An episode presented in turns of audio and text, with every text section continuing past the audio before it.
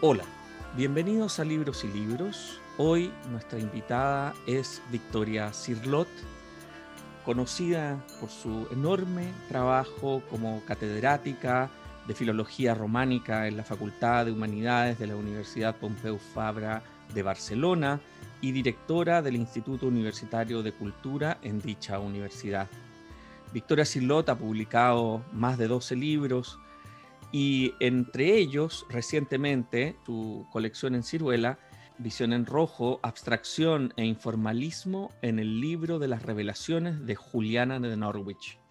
Esto se publicó el 2019 y además en esa misma casa editorial, Victoria Cirlot ha publicado Figuras del Destino, Mitos y Símbolos de la Europa Medieval, La Visión Abierta, Historia del Caballero Cobarde y otros relatos artúricos, y Grial, Poética y Mito.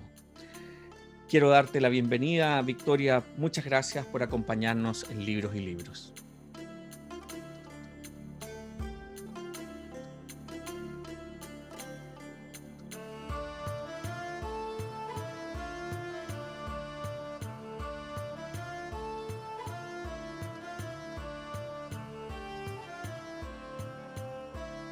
Muchas gracias a vosotros. Encantada de estar aquí en Chile, como si dijera. claro, ahora esta especie de ubicuidad tecnológica nos permite, nos permite compartir esta conversación. Muchas gracias.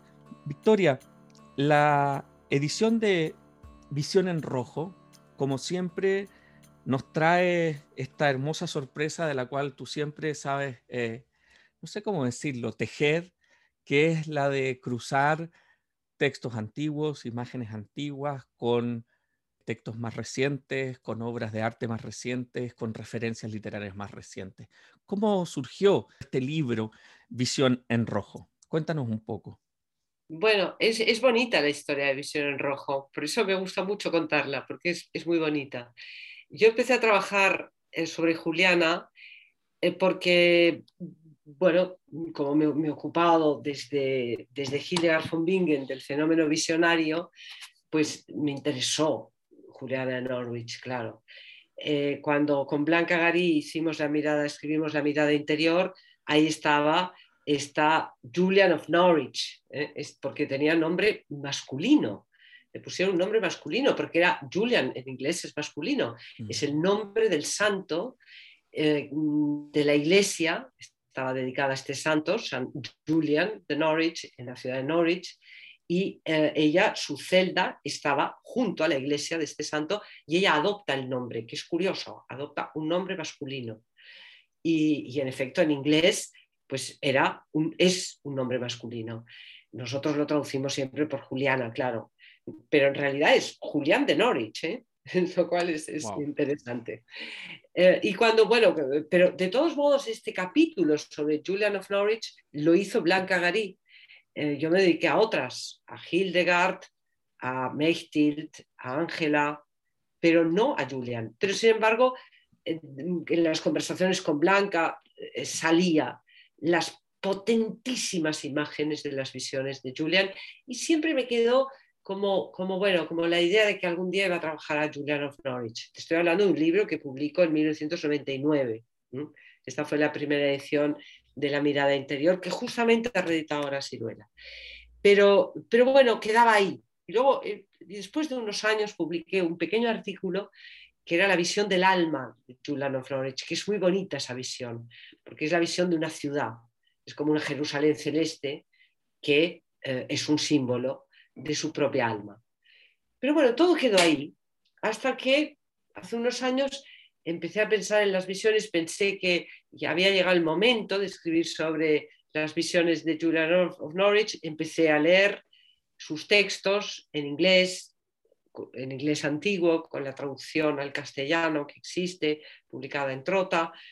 Y bueno, te tengo que decir que me volví un poco loca con Juliana. Es decir, las visiones de Juliana, muchas, había una que me impactaba y que fue el impulso inicial, porque hay una visión que es la visión en rojo, es decir, que de pronto eh, eh, Juliana lo ve todo, o sea, desde la imagen de Cristo, de pronto la imagen de Cristo se difumina y solo ve una inmensa mancha roja. Entonces, bueno, eso me tenía como muy, muy, muy cogida, muy atrapada, porque yo pensaba, bueno, esta mujer lo que está viendo es muy nuevo, porque normalmente las visiones uno las modula según el arte de una época, según la forma de mirar que tiene una época, que queda reflejada en las obras de arte. Como decía Scholem, ¿no? O sea, un budista no piensa en la cruz, no sé, y cuando sueña tampoco sale la cruz, y en las visiones no sale la cruz, la cruz sale un cristiano, es así. Entonces, eh, de algún modo, ni siquiera en esos estados alterados, extáticos u oníricos, eh, el ser humano es capaz de saltarse su época, los paradigmas de una época y de la propia cultura. Entonces, esa visión eh, me, impactó mucho porque a mí me pareció que era una visión completamente abstracta. Y decía, pero esta mujer lo que está viendo es algo completamente inaudito para su propia época. Pero bueno, después de leerla mucho, de darle muchas vueltas a su libro de las revelaciones, los shewings, que se llama en inglés, los showings, las mostraciones, en realidad es un concepto show, shew, que hace referencia a aquello que es mostrado, lo que Dios le muestra, ¿no? Este es el concepto que ella utiliza para sus visiones, las mostraciones, lo que me ha sido mostrado. Bueno, la verdad es que estaba completamente perdida en el libro de Juliana, no, no, no lograba, no lograba entender, entender nada en realidad. Y, justamente un día que me voy a Madrid, cojo mi ave y me voy a Madrid y me llevé el catálogo de una exposición que se acababa de inaugurar sobre mi padre. En la Fundación Vila Casas, en Barcelona, se había hecho una exposición sobre una revista muy importante que se crea en Barcelona en los años 60, el Correo de las Artes, y que mi padre pues, había publicado muchísimo en el Correo de las Artes. Todos los artistas del momento catalanes de Barcelona y otros pues fueron objeto de, artículos de mi padre en el Correo de las Artes. Y empecé a leer aquella revista y entonces empieza a leer sobre abstracción, empieza a leer sobre informalismo y te aseguro que fue una especie de revelación, porque de pronto las visiones de Juliana se me cuadran y entiendo. Es decir, esta mujer está viendo, por un lado, unas visiones que son abstractas, y eso es la sangre de Cristo, y por otro lado está viendo visiones informales, que es la carne de Cristo, y están alternadas. Es decir, de pronto todo el libro de las revelaciones de Juliana adquiere un orden y una estructura para mí inusitado. Y, ese orden que de pronto veo, y lo veo en el AVE, viendo los monegros, pasando por los monegros, de pronto fue algo eh, realmente comprendido. O sea, eso, la metáfora de la luz en ese sentido es muy efectiva. Se me hizo la luz, lo vi. ¿eh? Y entonces, en efecto, y cuadraba perfectamente. Como Juliana está viendo, por un lado, eh, lo que es la sangre de Cristo, que son visiones de vida, porque las visiones de sangre son visiones de vida, absolutamente, y al mismo tiempo está viendo la carne putrefacta de Cristo, que son visiones de muerte, totalmente. Pero lo que es interesante es que ella estas visiones no las ve según la iconografía y el estilo de su época. Empiezan según la iconografía y el estilo de su época, es decir, empiezan siendo imágenes góticas. Tenemos la imagen del Homo Pietatis, también estudiada por Panofsky, por ejemplo, en donde lo que tienes es la imagen de ese hombre con la corona de espinas sangrando, pero es muy bonito porque la mirada de Juliana se va aproximando al rostro, hasta que en realidad solo ve la cabeza. Y eso no te lo muestra el arte de la época porque te muestra el torso y la cabeza de Cristo. Y ella se va aproximando, es decir, es un primer plano lo que ve Juliana, porque casi es cinematográfico, podemos hablar en términos cinematográficos, ve el primer plano y lo que es impresionante es cómo ese plano cada vez va siendo más primero y al final el rostro de Cristo desaparece en lo que es la gran mancha, que es la mancha roja. Y además lo que ves es la mancha roja. Frente a esa visión, que la podemos llamar así, de campo restringido, en donde ve un trozo de la carne de Cristo. Un trozo desgarrado, porque es la materia ya desgarrada, es la, es la carne, ¿no? Es la carne eh, en una visión muy, muy detallada, porque es tremendo todo el esfuerzo que hace Juliana para describir. Son auténticos cuadros los que compone con palabras. Mm. Y lo que estamos viendo, yo decía, pero si esto es un burri, esto es un tapies, porque en efecto es, son pequeños fragmentos que inundan toda su visión. Y es la carne. No hay figura, porque la figura está detrás. El cuerpo de Cristo en realidad no se ve como figura, solo se ve como sangre, como mancha roja, y solo se ve como carne despedazada, desgarrada, como esas telas terribles ¿no? de los artistas informales. Y entonces yo pensé, claro, o sea, es que son dos, son en efecto, esta, mujer está viendo lo que luego van a ser tendencias, lo que luego van a ser eh, estilos y tendencias del siglo XX. Está viendo con una mirada nueva, porque lo que nos da a nosotros, para lo que nos muestra Juliana, son cuadros que no responden a su época. Entonces esto me pareció fascinante y entonces a partir de ahí ya seguí y, entonces ya, ya, ya estaba lo que yo quería decir de Juliana Norwich, que no era tanto un meterme en la teología de Juliana, que ha sido maravillosamente estudiada, sino en comprender que esta mujer tenía una mirada nueva. Del mismo modo que podemos hablar de un pensamiento nuevo, de una escritura nueva, podemos hablar también de una mirada nueva. Una mirada que, pues que en su época, sí, yo encontré un manuscrito fantástico que está en el British, en la British Library, y que también era de campo restringido, con unas imágenes que son pues, las que tienes en la portada de mi libro, y que son imágenes impactantes, ¿eh? porque son únicas, en donde están las gotas de sangre. No hay otro tema pictórico. Las gotas de sangre se acabó. Y hay un folio entero que es rojo puro. Un folio rojo, o sea, como la visión de Juliana. Pero claro, esto...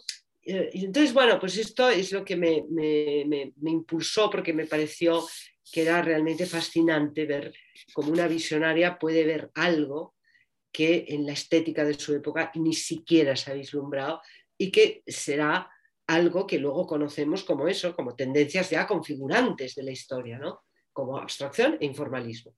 Impresionante. Sobre todo que me gustaría dejar en claro para nuestros auditores que no han leído el libro, que eh, Juliana de Norwich, en, el, en los volúmenes de, de sus visiones, no hay imágenes, es solo palabras. Exacto. No estamos ante una visionaria que ha sido ilustrada, no. Solo hay palabras pero las imágenes textuales son tan poderosas que eso es a mí lo que me, lo que me, fascinó de esta mujer, es decir, y que además de algún modo demuestran la autenticidad de la visión, yo creo, eh, porque estás viendo desde otro lugar, no estás viendo desde el recuerdo, desde la memoria que tú tienes de lo que has visto. No hay duda de que Juliana había visto, ¿eh? había visto, porque además esto también ha sido estudiada, ha sido estudiado las obras de arte que ella podía haber visto, por ejemplo, el maravilloso retablo de Spencer que está en la Catedral de Norwich, que es la Pasión de Cristo. Seguro que ella lo conocía, pero ya ve otra cosa y eso es lo, maravilloso, ¿no? Eso es lo que a mí me, produce una gran fascinación, la posibilidad de que una persona vea otra cosa o piense otra cosa, ¿no? Además, tiene un rasgo de imágenes macro, ¿no? Como podrían ser, no sé, las imágenes que uno ve en la ciencia, por ejemplo, de cortes patológicos, ¿no? De cuando se busca entre las células, ¿no? Aquí todo es eh, esta materia que a su vez tú relacionas no tan solo, digamos, con la pintura contemporánea, sino que también en un momento a mí me, impresionó mucho de tu lectura esta, este acercamiento femenino a la sangre. Es decir, hay, allí una, hay una versión de eso. Sí, porque yo creo que la experiencia de la sangre de Juliana me parece que de algún modo está relacionado con la experiencia de la sangre que tenemos las mujeres, que es distinta a la que tiene un hombre. Porque, claro, para nosotros la sangre es algo que es una experiencia. Mm. Y yo creo que en este sentido eh, hay que conectarlo, pues que Juliana, claro, es una mujer y, bueno, y ella ya ha experimentado en su propio cuerpo lo que es la sangre. Creo que eso no, no, es posible obviarlo. O sea, me parece que las visiones de Juliana son profundamente femeninas, mm. para entendernos. Pueden desligarse de su condición de género. Y al mismo tiempo está toda esa, esas, digamos, versión a su vez ya más ligada a la teología de, Juliana en relación con, con la experiencia que a su vez va marcando como los niveles a través de la imagen está, dando, está haciendo posible la visión de algo invisible, ¿no? y todas estas contradicciones de la teología negativa que muchas veces adelantan, ¿no? A su vez, tal como tú lo ves respecto de, la experiencia artística, estética, adelantan también la experiencia filosófica, ¿no? De lo indecible, de, de, lo que puedan hacer después movimientos analíticos posteriores. ¿Cómo, cómo, fuiste haciendo el, camino? Porque después hay una hermosa relación con, con Kandinsky, con los, grandes, con los grandes artistas que no, trabajan, no tan solo trabajan la abstracción, sino que además el informalismo y la monocromía, como Klein y, así. ¿Cómo fue ese camino que fuiste haciendo? Bueno, porque mm, sí, yo creo que, bueno, Juliana, por ejemplo, eh, se ha explicado, y hay estudios muy buenos que yo cito en mi libro, en concreto hay un estudio que ha explicado eh, este carácter insólito de las visiones de, Juliana desde lo que podemos llamar la teología negativa. Eh, yo creo que es, que es una vía completamente legítima. Es decir, mm, hablar de que en Juliana la figura se va diluyendo para dar entrada a lo que es una mancha, esto probablemente lo podemos comprender desde la teología negativa que renuncia a la figura. La teología negativa que sin duda está presente en Juliana, como está presente en toda la mística. La teología negativa siempre está ahí. Eh, es decir, la teología de Dionisio, el del pseudo Dionisio, eh, que es quizá la obra que más presente está en todo el mundo medieval, hasta el siglo de oro español, hasta San Juan de la Cruz, y que de algún modo eh, informa toda la mística. La idea de que a Dios no se le puede llegar, no se puede, la idea de que a Dios no se puede llegar nunca a través de ninguna afirmación, sino de una negación constante. Dios no es ni esto ni aquello, nos dice Dionisio. ¿no? Entonces, esa desfiguración, ese proceso de desfiguración que observamos en Juliana, de algún modo puede fundamentarse en la teología negativa. Y en ese sentido, entonces, serían imágenes que están perfectamente de acuerdo con su época desde esa teología negativa. Yo, en cambio, me lo planteé de un, modo distinto. A mí me pareció que, en efecto, Juliana está hablando eh, de, eh, nos está mostrando imágenes mm, desfiguradas, en el sentido literal de la palabra, que se les ha sustraído la figura a esas imágenes, en ese, es el sentido que utilizo cuando digo desfigurada, se ha quitado, se les ha desprovisto de figuras, pero mm, yo pensé que la posibilidad de comprender ese, desprover de figuras eh, podía ser más efectiva si la contrastábamos, la poníamos al lado de, de la desfiguración que ya construye tendencias en la historia.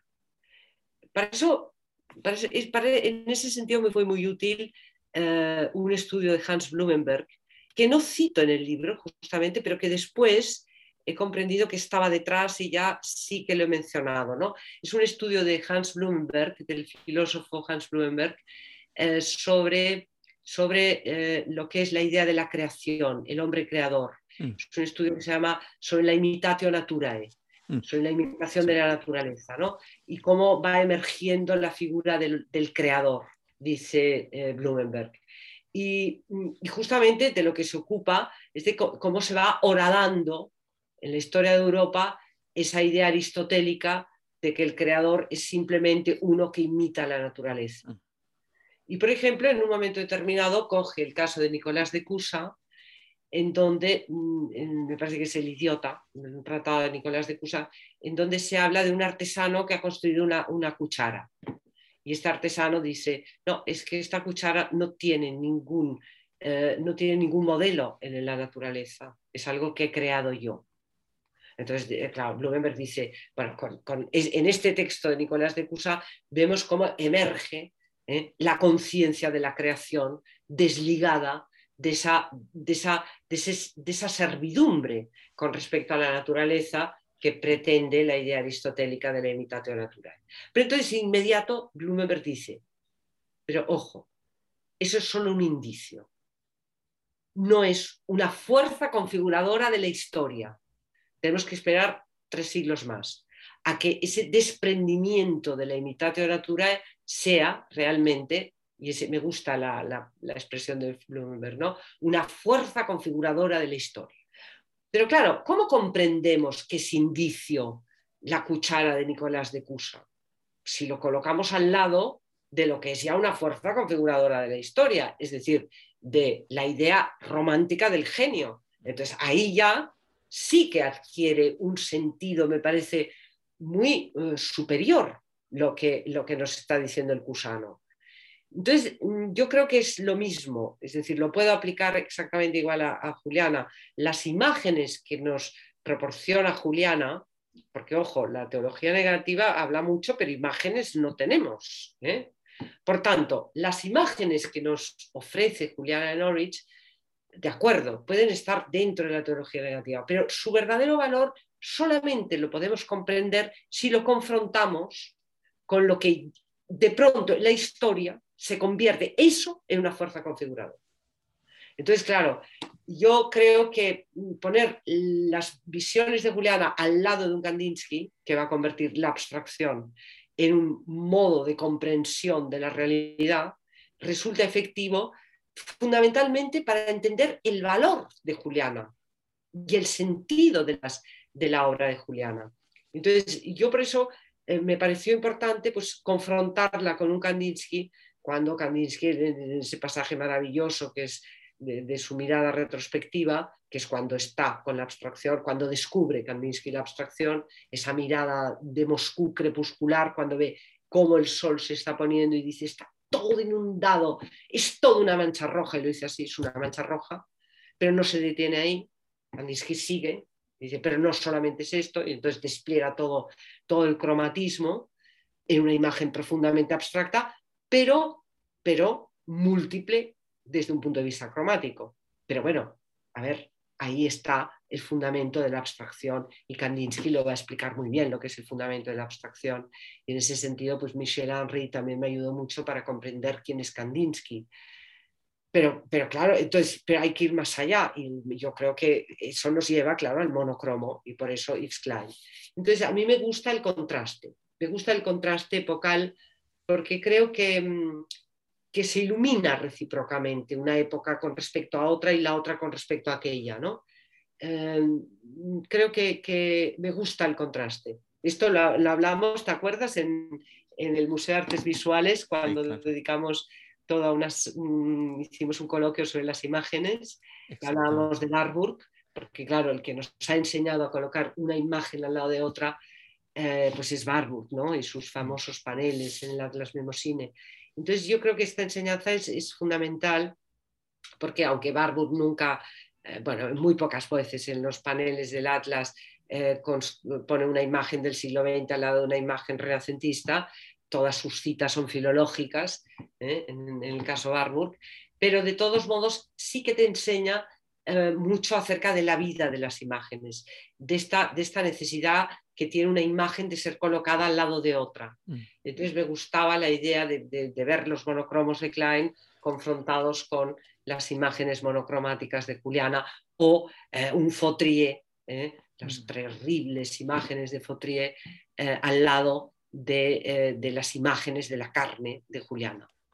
Y en, ese, y en, ese, en esos saltos, ¿no? en esos contrastes, en esos paralelos, también está una, una cuestión metodológica que, que, realmente está muy bien resuelta en todos tus libros, pero en este, no sé, tenía algo muy emocionante de los saltos que se iban dando, porque es una propuesta desde un tiempo, como podríamos decir, voy a utilizar una expresión que tú utilizas en el libro, que es de un mundo arcaico hasta en un, en un tiempo no lineal, donde podríamos decir, se produce una diferencia respecto de cómo tradicionalmente a uno le enseñan la historia, que es a través como de lo nuevo, tú haces esta, este gesto maravilloso de la continuidad, ¿no? Que, que, por supuesto es lo que entrega Barbour también, de la sobrevivencia, de cómo uno podría construir una historia donde hay más continuidades que cortes radicales, que novedades, ¿no? Entonces, En, ese sentido, hay, hay, una expresión, digamos, en el libro, el libro es una expresión de un cruce entre, entre estas visiones y cómo estas visiones se vuelven visuales. Y ahí tu experiencia de trabajo, de todos los libros que tú has hecho, siempre tienen esta marca, siempre tienen este, este proceso. Y, por supuesto, ya algo has referido a él, pero ¿cómo ves tú eh, en ese sentido la, la gran diferencia que podríamos tener nosotros desde una actualidad donde uno se mete a internet y encuentra miles de imágenes y respecto del trabajo, digamos, anterior, de, estos de Barbour o incluso de Panofsky o de mismo Gombrich, que trabajaban con otros sistemas de archivo visual. ¿Qué, qué, qué sientes tú que es para ti la gran diferencia en este momento?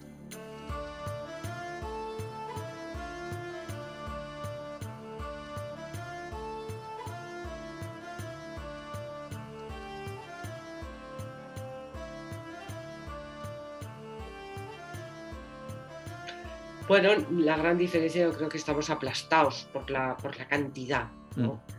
eh, aunque Barbour, mira que recogió fotos, ¿eh? mm. pero de todos modos, hay un, yo creo que en nuestra época lo más difícil es, es la precisión. Eh, lo más importante de todo cuando pones una imagen al lado de otra es que tiene que ser exactamente esa. Es lo mismo que ocurre en poesía, siempre lo han dicho. Por ejemplo, un Pierre Verdi lo decía, ¿no? Ese, eh, esas, eh, poner, juntar imágenes en lo más distantes posibles. Pero, tiene que, pero entonces la, la, comparación tiene que ser, no es una comparación, es poner una al lado de otra, ¿no? Pero entonces tiene que ser muy precisa, pero si no, no funciona. Entonces, todo depende de la precisión con que tú coloques la, una imagen al lado de otra. Eh, yo creo que ese es el gran problema de nuestro mundo y, y ese es un problema que Barbour no tenía, porque en su sistema él solamente trabajaba a partir ¿eh? de, con un trabajo tremendo y absolutamente imposible, ¿no? de establecer las filiaciones directas. O sea, es impresionante, por ejemplo, cuando, cuando coge y se dedica a estudiar el Palacio de Ferrara, aquellas pinturas maravillosas, los frescos del, del, del Palacio Schiaffone de Ferrara, y del, todo el, el, registro intermedio nadie sabía lo que eran aquellas figuras, nadie reconocía que eran aquellas figuras. Bueno, pues Barbour que encuentra el texto, que es un texto árabe encima, del siglo IX, en donde hay eso, ese texto explica quién es cada una de esas figuras que estaban desconocidas por todos. Claro, el congreso que hubo en Roma en 1912 se quedaron todos los historiadores del arte patidifusos porque nadie había dado nunca con el texto que permitía reconocer esas figuras. Bueno, todo ese trabajo filológico inmenso de Barbour, mm, claro, eh, de entrada te, alerta acerca de que, eh, a ver, mm, hacer un panel es muy difícil. Eh, pero como te decía, yo no, no, no, no, me interesa tanto, que sí también me interesa, claro, esa, ese rigor filológico que une las diversas imágenes, como también me interesa confrontar sin que haya una relación directa, sin que se pueda demostrar esa relación directa. Lo que pasa es que entonces el gran problema es decidir cuáles son las imágenes que pertenecen, que se corresponden, que se pertenecen, ¿no? Porque una imagen sola nunca habla, es siempre una imagen al lado de otra. Las imágenes siempre buscan la compañía, ¿no? Es como la fraternidad. Hay que juntar las imágenes para entenderlas. El discurso de, de las imágenes es un discurso que se construye a partir de, parentescos.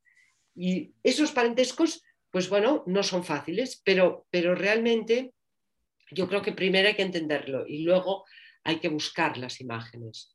Eh, indudablemente nosotros tenemos unas, unas facilidades inmensas, porque el, Google tiene todas las imágenes del mundo, eh, pero sin embargo la selección y la eh, colocación de las imágenes que nos corresponde a nosotros, pues eso es complicadísimo. Mm. No, se puede, no se puede mm, malinterpretar a Barbour.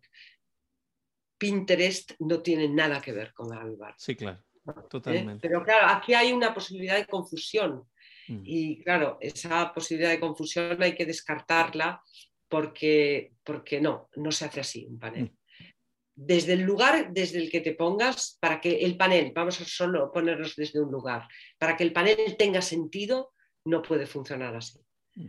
El sentido se lo das tú, por supuesto, pero tiene que construirse a partir de unas premisas que son las que tú, con las que tú vas a jugar, pero tienen que estar ahí, porque si no, entonces no significa nada, no dice nada.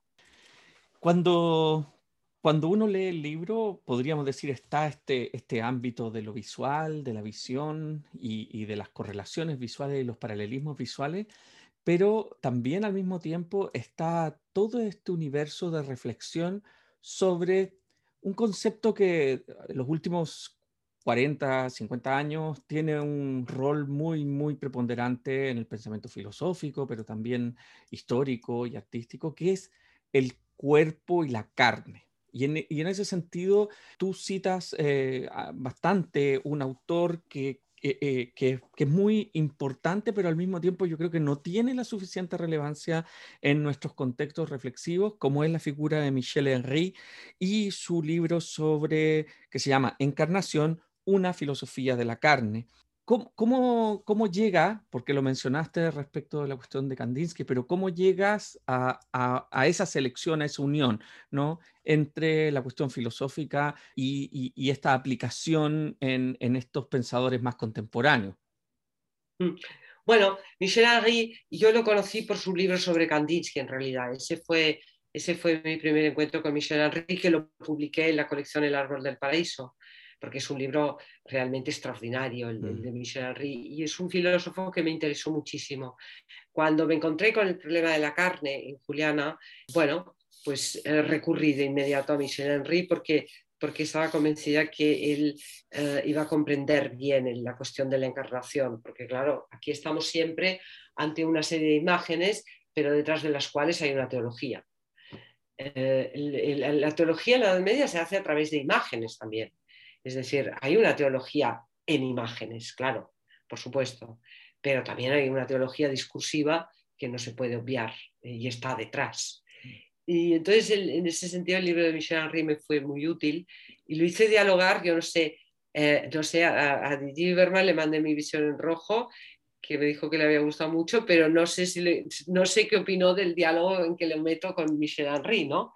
Mm. Porque Didier Berman había trabajado tiene un, estudio magnífico sobre Tertuliano que me fue de una gran utilidad. Luego recurrí ya directamente a Tertuliano, que es impresionante, porque claro, con Tertuliano estamos en la gran época de la discusión sobre la divinidad o la humanidad de Cristo. Mm. Y claro, todos los que están apoyando la humanidad de Cristo, la doble naturaleza, que no implica ¿no? que no sea eh, que no sea Dios, pero, pero que también es hombre y sobre todo se dedican a la humanidad de Cristo, eh, y para nada piensan que el sacrificio de la cruz es una apariencia, como decían algunos gnósticos, eh, sino todo lo contrario. Entonces, bueno, ese cruce entre Henry y Didier Berman a mí me resultó muy, muy aclarador para comprender el lugar de la carne, ¿no? Porque en efecto, Juliana construye imágenes nuevas, totalmente. Pero, claro, detrás de la carne hay una teología inmensa esa atención a la carne, la belleza de la carne de Cristo, ¿no? eso que, es objeto de reflexión y que, eh, y que, bueno, que además entraña un problema que también me fascinó, que es entre el horror y la belleza, porque claro, la crucifixión eh, es algo espantoso, como al final se va a poner de manifiesto, empieza ya el gótico, el gótico ya quiere mostrar el sufrimiento de Cristo y la cosa culmina en el fantástico tríptico de Grünewald, ¿no? Mm. Entonces ya estamos ante, bueno, lo que es el cuerpo de Cristo de Grünewald, es algo espeluznante. Y al lado está la transfiguración, el cuerpo transfigurado. Eh, en la tabla, en, el ala del retablo está el cuerpo transfigurado de Cristo. En la central está la crucifixión y en la predela está el cadáver, es una cosa terrorífica, vamos, como terrorífica. Pero la mirada va del cadáver al cuerpo transfigurado. Lo que me parece extraordinario, y eso es lo que dice Juliana, es que en el horror tienes que ver la belleza. Claro, eso es otra cosa. Porque eh, el retablo de Grünewald, en efecto, la mirada va del cadáver al cuerpo transfigurado. Pero que tú en el cadáver veas el cuerpo transfigurado, eso es lo que me parece alucinante. Y eso es lo que, y eso es lo que, lo que nos está diciendo Juliana cuando cuando eh, en la visión, en donde la emoción juega un papel fundamental, porque las visiones de Juliana son extremadamente emotivas y ella está sufriendo al ver, el cuerpo de Cristo y hay, un momento determinado que dice, se ha acabado, es belleza. Entonces, mm. esa transfiguración, eso es lo que me parece el desafío más eh, fulgurante de la obra de arte, que curiosamente va a ser el mismo de Fautrier. Porque cuando Fautrier retrata a los terribles rehenes, los que están matando a los nazis, y él los está viendo porque tiene su estudio de, enfrente, y, y esas caras terroríficas, Fautrier consigue, y justamente por eso fue criticado, y fue criticado, mal criticado porque no lo entendieron, consigue justamente la belleza. Entonces, eso es lo que me parece un misterio, y te lo planteo así porque eso es un mm. misterio, yo creo que eso es un misterio, pero mm, que me parece interesantísimo, ¿no? Esa capacidad de ver belleza en el horror. Y ahí, si me permites, me gustaría correlacionarlo con una mención que tú haces a un texto que escribe tu padre, en, eh, eh, cuando a, propósito de Tapiés, ¿no? Él habla de que este artista habría descubierto, y cito, el poder emocional de la materia. Utilizas esa, esa frase, ¿no? En el texto que, escribe Juan Eduardo Cirlot, eh, que se llama La significación de la pintura en tapiés. Y eso precisamente es lo que muchas veces cuesta tanto transmitir cuando uno enseña sobre, sobre arte y literatura antigua y medieval, que son estos otros criterios de relación con la materia, ¿no? ¿No? Sí, sí, bueno, yo creo que como te decía, yo creo que aquí estamos entrando en el, terreno del misterio. Y, yo creo que el terreno del misterio es algo que de pronto se comprende y de pronto se deja de comprender. Es decir, son momentos en que uno, en que uno siente esa iluminación de la comprensión de lo que está ocurriendo y luego se te olvida, ya no, ya no lo vuelves a comprender hasta que lo vuelves a comprender otra vez. Es bonito todo ese proceso, ese proceso de comprensión que va oscilando, ¿no? Pero, pero, y de pronto lo entiendes, ¿no? Pero es como una ráfaga, porque es algo eh, eh, muy difícil. Y además, eh, tú aludes a un problema que es cierto, ¿cómo se transmite eso? ¿Cómo, cómo, cómo es posible explicar? ¿Cómo es posible transmitir? Por ejemplo, la emoción de la materia, ¿no?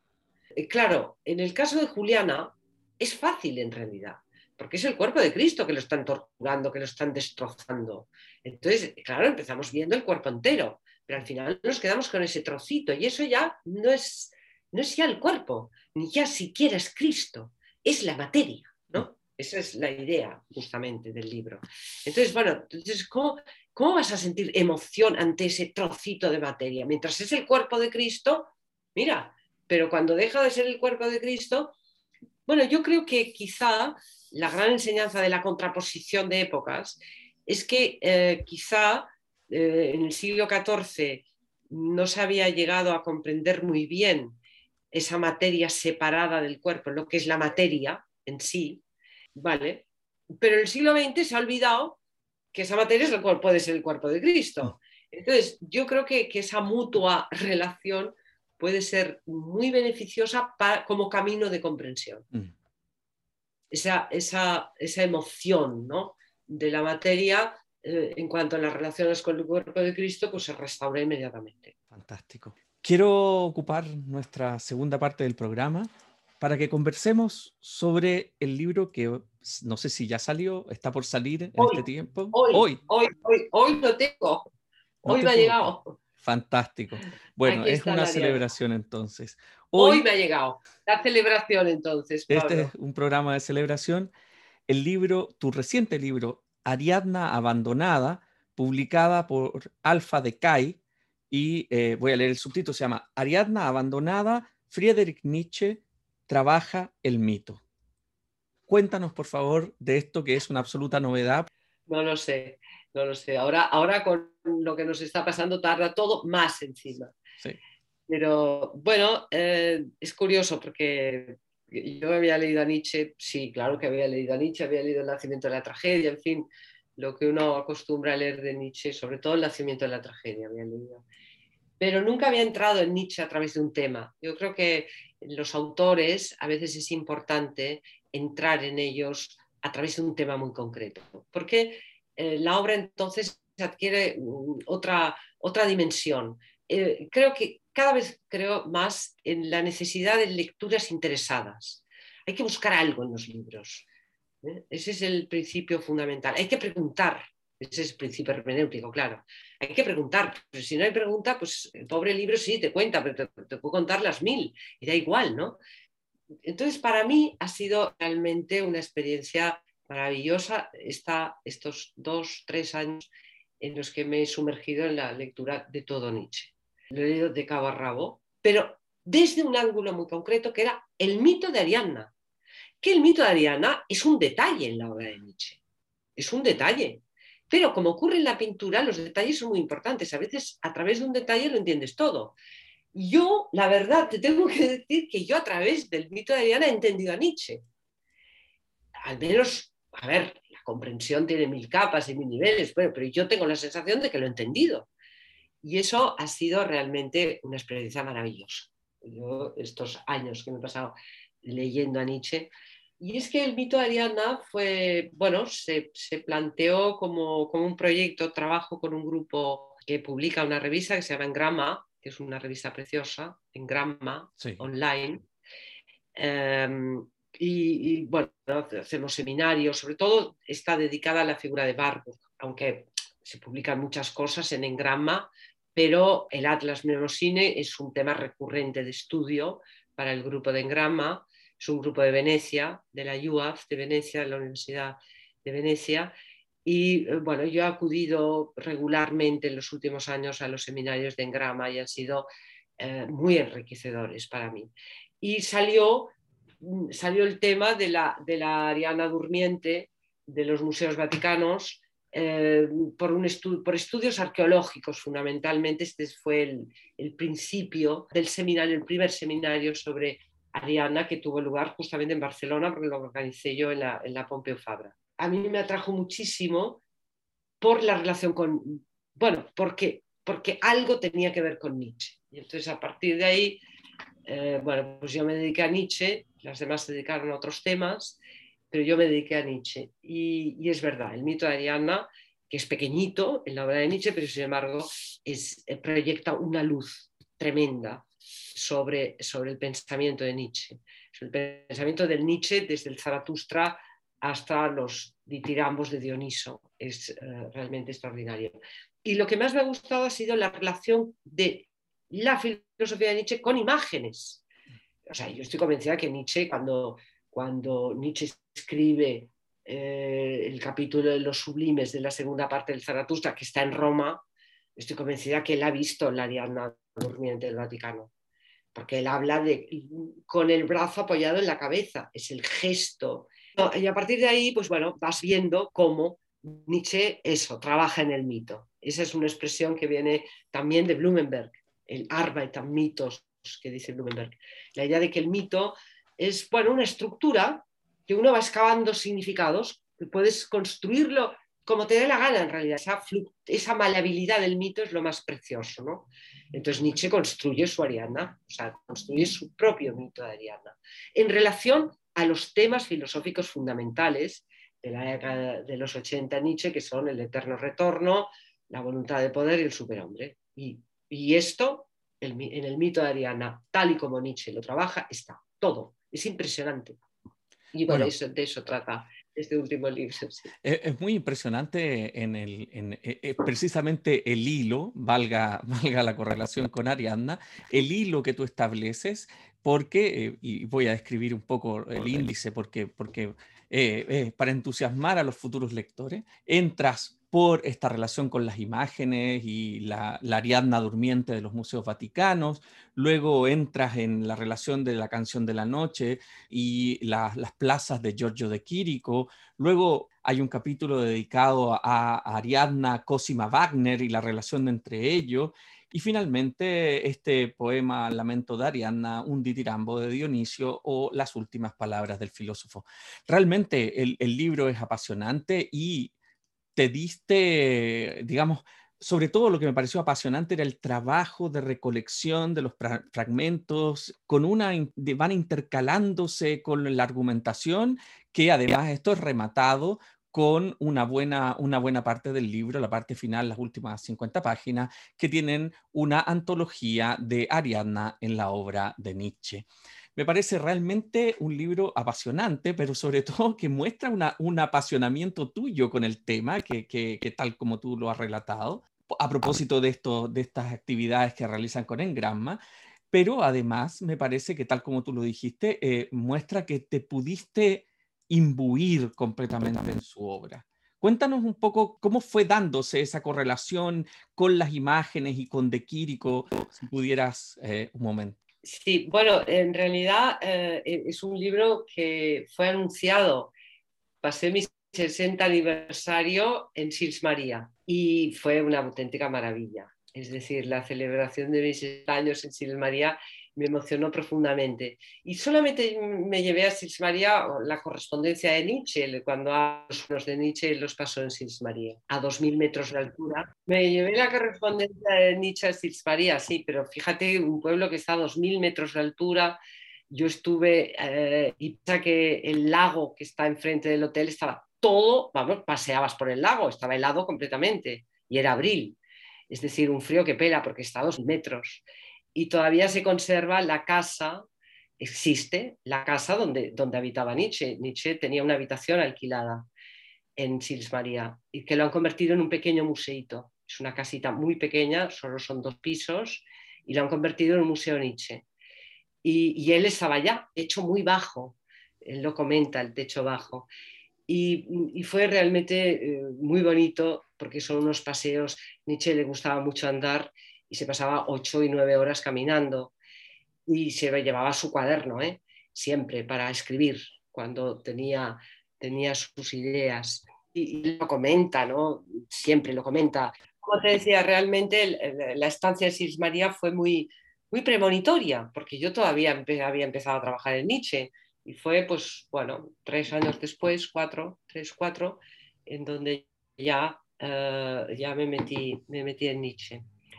Mm, y, bueno, como te digo, la lectura muy, muy, eh, muy, muy apasionada porque, porque cada vez eh, podía acceder más a lo que podríamos llamar la voz del autor. Recuerdo que, que esto es algo que, que, que, dijo Borges y tenía toda la razón.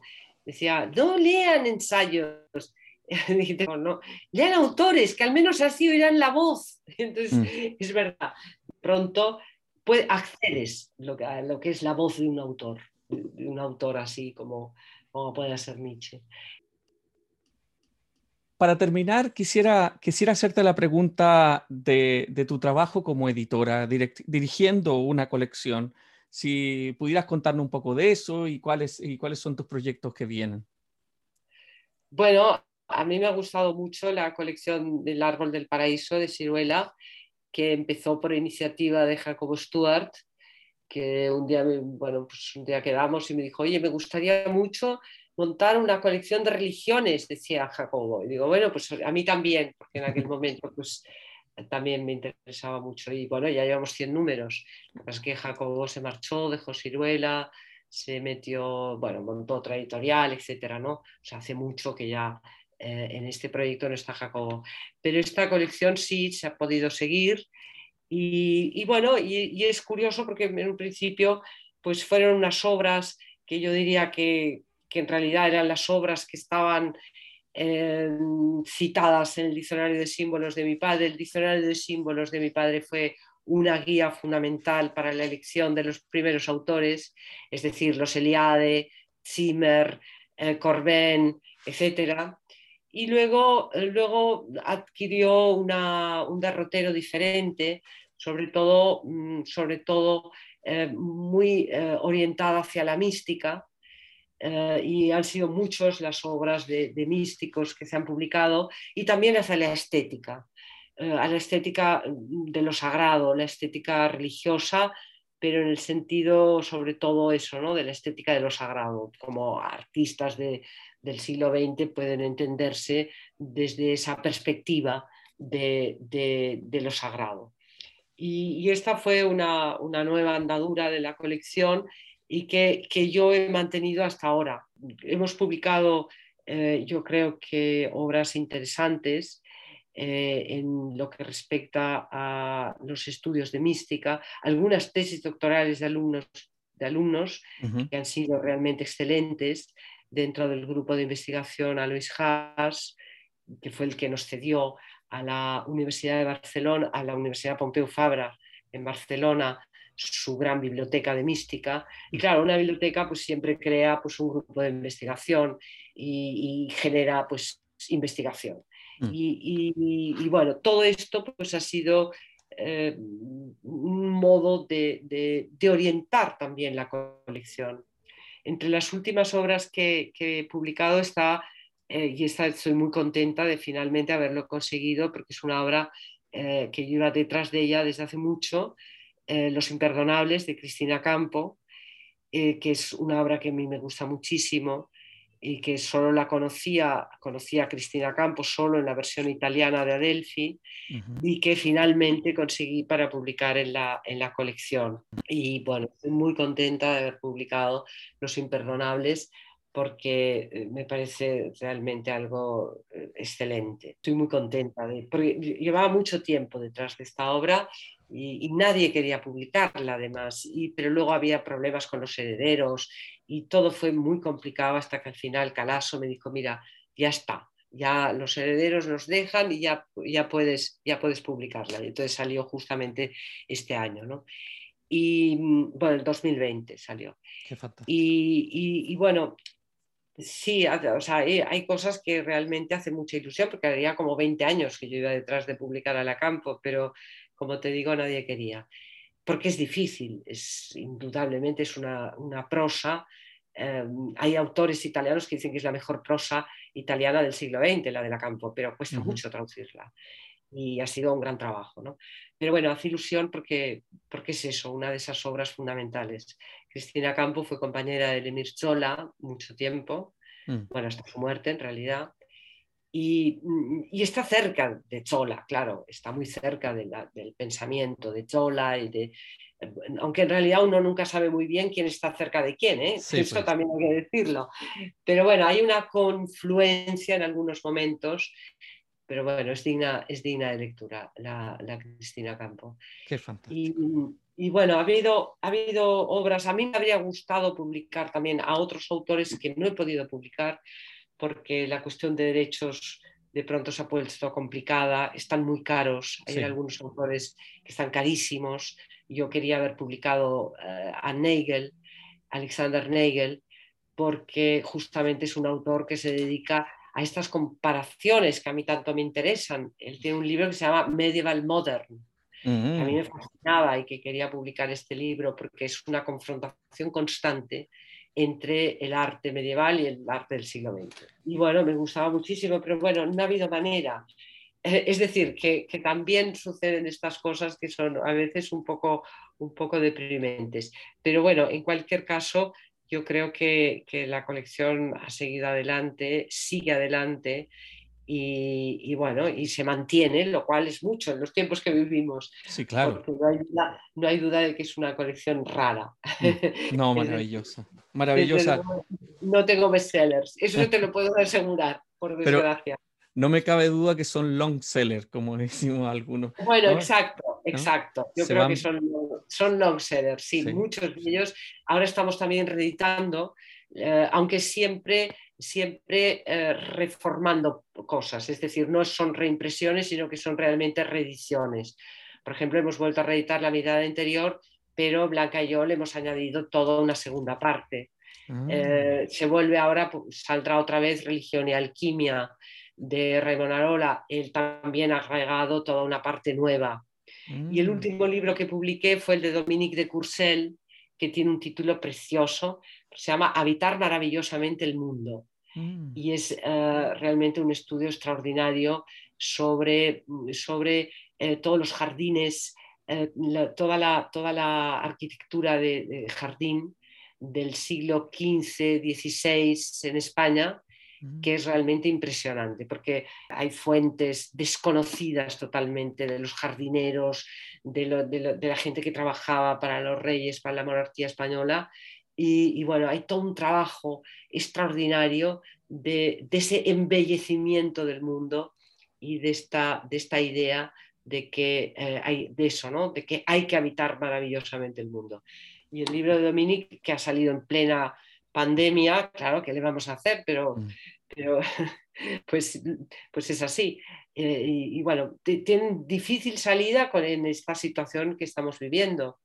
Luego también publiqué a Warburg, en eh, las ediciones de Gelardi, que son extraordinarias, mm. el diario romano, publiqué de Warburg, y también eh, en lo que Gelardi siempre ha llamado el otro ritual de la serpiente, porque dice que lo que conocemos como ritual de la serpiente se lo debió escribir Fritz Axel, porque en la clínica no estaba Barbour para escribir un ritual como el que escribió, tan ordenado y tan sistemático, y que en cambio, pues bueno, hay otro texto, que es el que ha publicado, que parece que es un Barbour más, más auténtico, ¿no?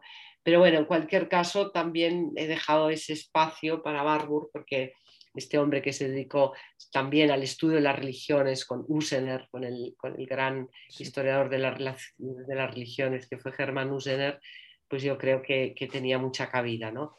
Y con el odio que tenía a eso que él llamaba esta historia del arte estetizante, eh, ¿no? O sea, le, ponía, le sacaba de quicio porque le gustaba justamente eso que, a mí también que es lo que me interesa, ¿no? ese cruce de disciplinas eh, y que, hacen que, las disciplinas no se vuelvan estériles, sino que al poner una al lado de otra, pues ambas se fertilizan de algún modo. Entonces, claro, la historia del arte de Barbour, toda ella en relación con la historia de las religiones, pues claro, es otra cosa que tiene poco que ver con la historia del arte habitual. Bueno, y esa es un poco las líneas y las tendencias que he, procurado, que he procurado mantener y proseguir en la colección de árbol. Bueno, Victoria, quiero agradecerte esta conversación y desearle... Te lo agradezco yo, no hay nada mejor para, para a uno que escribe un libro encontrar a un lector que realmente haya comprendido tan bien o más que el autor lo que dice en su libro. Maravilloso. Gracias a ti y te deseo la, mejor de las suertes críticas, digamos, con esta Ariadna abandonada. Friedrich Nietzsche trabaja el mito, que será publicado, que ya está publicado y que saldrá en librerías el 2021 con Alfa Decay. Victoria, mucha suerte y mucho ánimo en estos tiempos difíciles. Igualmente, Pablo, muchísimas gracias por tu entrevista. Que estés muy bien. Adiós. Que estés muy bien. Adiós. Gracias por habernos escuchado en este nuevo episodio de Libros y Libros. Soy Pablo Quiminato, será hasta una nueva oportunidad. Gracias.